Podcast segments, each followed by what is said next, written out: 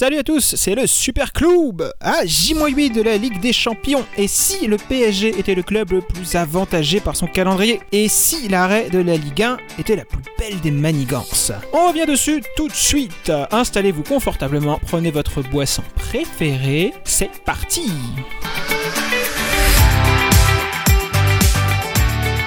Oui les amis, aujourd'hui le sujet est de manigance, de complot. Le rappel des faits. Mardi 28 avril, Édouard Philippe annonce euh, la fin des championnats sportifs et notamment celui de football. Panique dans le microcosme français. La LFP arrête le championnat et c'est à elle d'ailleurs euh, que revient le pouvoir de décision et non pas le gouvernement comme euh, ils essayent de le faire croire et décide de suivre la méthode par indice de performance. On prend en compte le nombre de points marqués sur tous les matchs joués et boum, ça donne le classement. PSG, Marseille, et Rennes. Podium de rêve pour les deux derniers cités. Saint-Etienne se sauve miraculeusement à la 17e place, tandis que Nîmes, Amiens, Toulouse, bye bye, descendent en Ligue 2. Pour rappel, la décision a été votée à la commission de la LFP, qui est composée de Nasser pour le Paris Saint-Germain, Jacques-Henri Hérault pour Marseille, Marc Ingla pour Lille, Jean-Pierre Caillot pour Reims, Saïd Chaban pour Amiens, Valdemar Kita pour Nantes et Laurent Nicolin pour Montpellier. Trois abstentions euh, dans ce vote Amiens Nantes et Lille. Évidemment, euh, situation peu profitable pour eux. Nantes espérait clôturer le championnat la 17e journée, qui les arrangeait bien. Lille était encore en course pour la Ligue des Champions, mais c'est fini. Amiens prend la direction de la Ligue 2. Sanction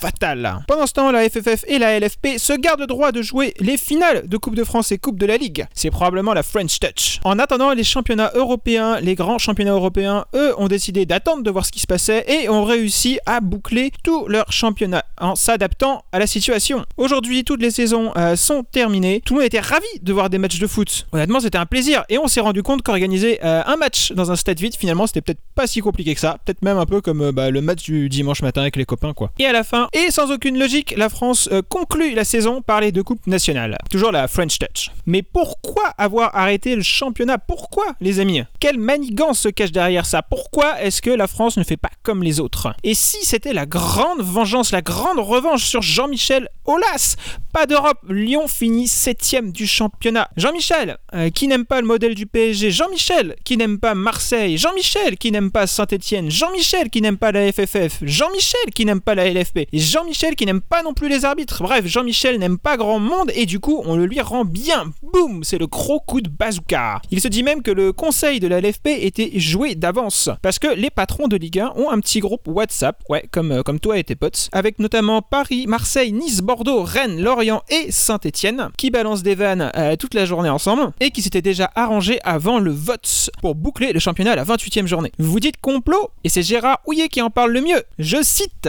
Il y a un axe fort entre l'OM et le PSG. L'État est partie prenante. J'ai suivi toutes les conférences de presse d'Emmanuel Macron et d'Edouard Philippe, et on n'a jamais parlé de sport. Et comme par hasard, sur la dernière, on dit que le championnat ne pourra pas reprendre. C'était la première fois qu'on parlait de sport. J'ai trouvé ça un peu bizarre. Fin de citation. Un peu bizarre, mon Gérard, c'est-à-dire. Mais s'offrir le scalp de Jean-Michel Aulas, à mon avis, c'est seulement une friandise. Et surtout, il ne s'agit que de Lyon. Ne faisons pas d'un mont une montagne, les amis. Les grands gagnants, c'est le PSG et l'Olympique de Marseille. Et c'est pas un hasard. Il se passe toujours du lourd en coulisses. L'arrivée du Qatar à Paris, Nicolas Sarkozy. Leonardo revient au club, Nicolas Sarkozy. Le groupe Accor, partenaire majeur?